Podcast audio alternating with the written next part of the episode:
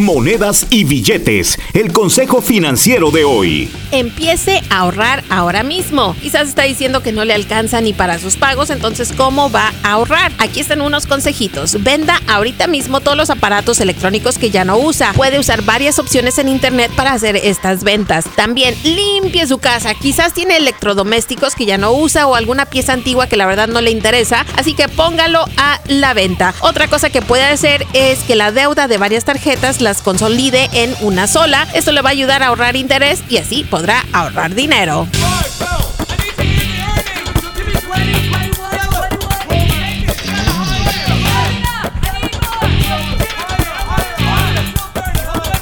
Julie Garza no es consejera financiera, solo comparte información recaudada de diferentes medios y en algunos casos utilizada por ella misma. Para ayuda profesional con sus finanzas, visite un consejero financiero con licencia.